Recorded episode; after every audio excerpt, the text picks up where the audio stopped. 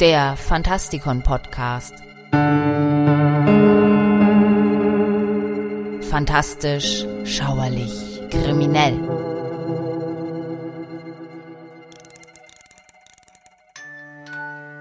Natasha Polley, der Uhrmacher in der Filigree Street.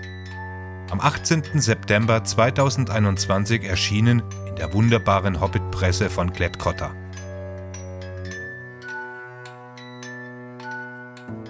Auf Natasha Polley wurde ich allein schon deshalb aufmerksam, weil die junge Dame in Oxford Literatur studierte und ich ein nicht geringes Faible für das einzigartige Milieu von Oxford und Cambridge hege. Ob nun als fiktive Hintergrundkulisse wie in einigen berühmten Kriminalromanen oder falls sich Autoren aus dieser Kulisse erheben.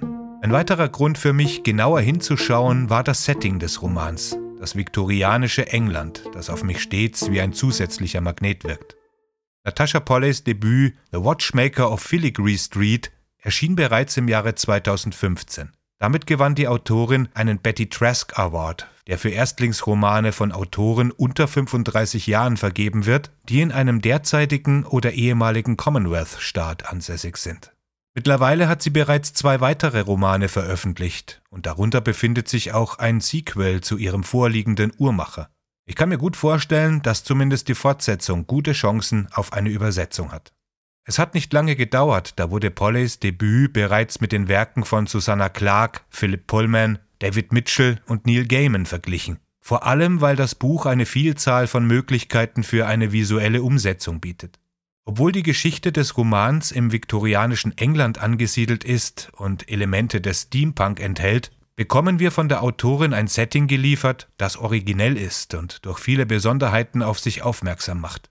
Natürlich gibt es die obligatorischen fiktiven wissenschaftlichen Passagen, aber auch auf den Hauch einer Detektivgeschichte, die in dieser Zeit ja überhaupt erst entstand und sie somit auch ein bisschen repräsentiert, müssen die Leser nicht gänzlich verzichten. Wenn auch die Auflösung schlussendlich nicht so elegant ist wie die Prosa der Autorin. Der Uhrmacher in der Filigree Street beweist, dass man abgedroschenen Genretropen durch eine Kombination aus elegantem Plot, jeder Menge Erfindungsreichtum und sprunghafter Charakterisierung neuen Glanz verleihen kann. Es sind die 1880er Jahre und der einfache Telegraphist Daniel Stapleton muss feststellen, dass in sein Haus eingebrochen wurde und eine mysteriöse Taschenuhr in seinem Schlafzimmer hinterlassen wurde. Unter dem breiten Vordach der Pension schlief der Bettler, der dort seinen Stammplatz hatte. Guten Abend, George. Abend. Drinnen stieg Thaniel ganz leise die hölzerne Treppe hinauf, denn das Haus hatte dünne Wände. Sein Zimmer befand sich im dritten Stock, zum Fluss hinaus. Die Pension machte zwar äußerlich einen düsteren Eindruck, von der ewigen Feuchtigkeit und dem Nebel waren die Außenmauern mit Schimmel überzogen, wirkte innen aber deutlich angenehmer. Die einzelnen Zimmer waren schlicht, aber reinlich und verfügten jeweils über ein Bett, einen Herd und einen Ausguss mit fließend Wasser. Die Wirtin vermietete ausschließlich an unverheiratete Männer und ein Zimmer inklusive einer Mahlzeit pro Tag kostete jährlich 50 Pfund. Es war im Grunde ganz ähnlich wie bei den Strafgefangenen nebenan. Und das stieß Thaniel gelegentlich bitter auf, denn er hatte es im Leben eigentlich weiterbringen wollen als ein Zuchthäusler. Oben auf dem Treppenabsatz angelangt, sah er, dass seine Tür einen Spalt breit offen stand. Er hielt inne und lauschte. Er besaß nichts Stehlenswertes, auch wenn die verschlossene Kiste unter seinem Bett auf den ersten Blick wertvoll wirken mochte. Ein Einbrecher konnte ja nicht wissen, dass sich darin nur Noten befanden, die er seit Jahren nicht angerührt hatte. Er hielt den Atem an, um besser hören zu können. Alles war still, aber im Zimmer hätte ja auch jemand den Atem anhalten können. Nachdem er eine ganze Zeit lang so dagestanden hatte, stupste er mit den Fingerspitzen die Tür auf und wich schnell wieder zurück. Niemand kam heraus. Die Tür wegen des Lichts offen lassend, nahm er ein Streichholz von der Anrichte und riss es an der Wand an. Während er das Hölzchen an den Lampendocht hielt, kribbelte ihm der Nacken in der Gewissheit, dass sich gleich jemand an ihm vorbeidrängen würde. Als die Lampe aufleuchtete, war niemand im Zimmer. Nachdem er dank des Alarms der Uhr einen Bombenanschlag des Clan Nagel, eines radikal operierenden Geheimbunds nationalistischer Iren auf Scotland Yard, überlebt hat, macht sich Thaniel auf die Suche nach dem Hersteller der Uhr und stößt dabei auf den gewissenhaften Mr. Mori, den japanischen Uhrmacher aus der Filigree Street, der mehr oder weniger in die Zukunft sehen kann. Der ganze Prozess ist allerdings kompliziert und überhaupt nicht so plump, wie man das zunächst verstehen könnte.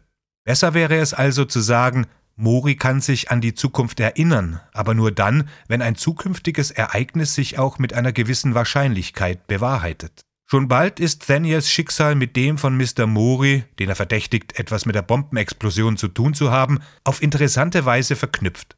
Diese Verknüpfung geht allerdings noch weiter zurück, als Daniel zu diesem Zeitpunkt ahnt.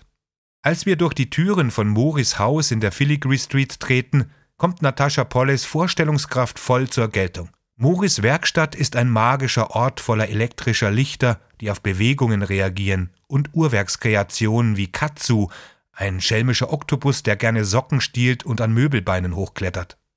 Die Art und Weise, wie ihre Geschichten miteinander verknüpft werden und wie Polly mit der komplexen Handlung jongliert und immer wieder für Überraschungen sorgt, sind nur zwei der vielen Vorzüge dieses Romans, in dem es vornehmlich um das Wesen des Genies, der menschlichen Schwächen und die Möglichkeiten und die Natur des freien Willens geht. Wenn ein Schmetterling, der mit den Flügeln schlägt, einen Wirbelsturm auslösen kann, was wäre dann, wenn es zwei Schmetterlinge gäbe oder gar keinen?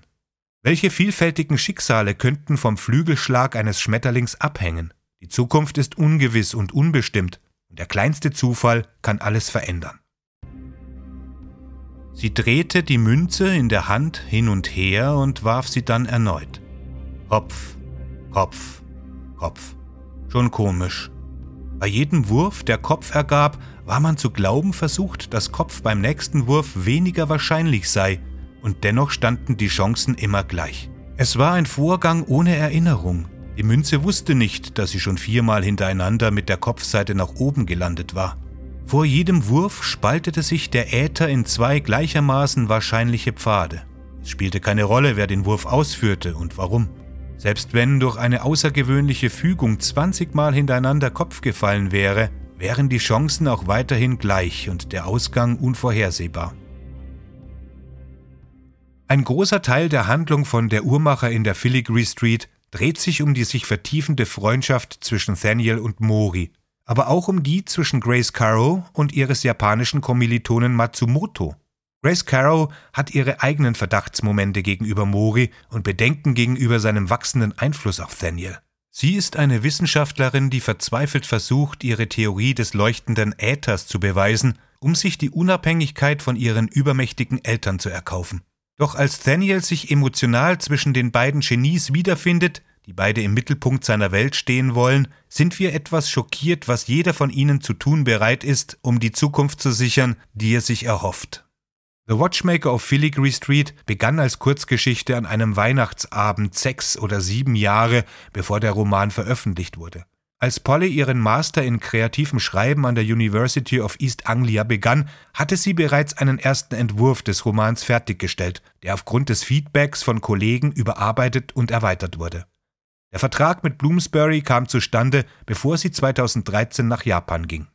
Besonders interessant ist der Roman dann aber auch, weil es sich auf das japanische London konzentriert, ein sehr spezielles London, das dem allgemeinen Leser nicht oft begegnet. Das japanische London wird durch die Darstellung eines Knightbridge-Musterdorfs, in dem das japanische Leben für die Engländer aufgeführt wurde, durch die Schilderung eines japanischen Teehauses in London sowie des Wohnsitzes des Uhrmachers Mori erkundet. Wie Polly in ihrer Danksagung schreibt, ist die Darstellung des viktorianischen und japanischen Londons von einer gewissen historischen Genauigkeit geprägt. Was diese Genauigkeit angeht, so gibt es einige Nachschlagwerke, vor allem das Lee Jacksons Dictionary of Victorian London, das brillante Quellen über die Anfänge der Londoner U-Bahn, das Vorzeigedorf Knightsbridge, den Anschlag auf Scotland Yard und tausend andere interessante Dinge enthält.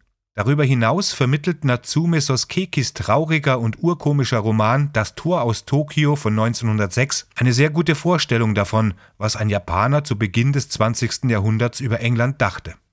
Ob das Buch nun tatsächlich in eine Steampunk- oder Fantasy-Schublade passt oder besser als historischer Roman mit einigen Fantasy-Elementen zu bezeichnen ist, darüber kann man trefflich streiten. Denn am Ende ist das alles nicht wirklich wichtig.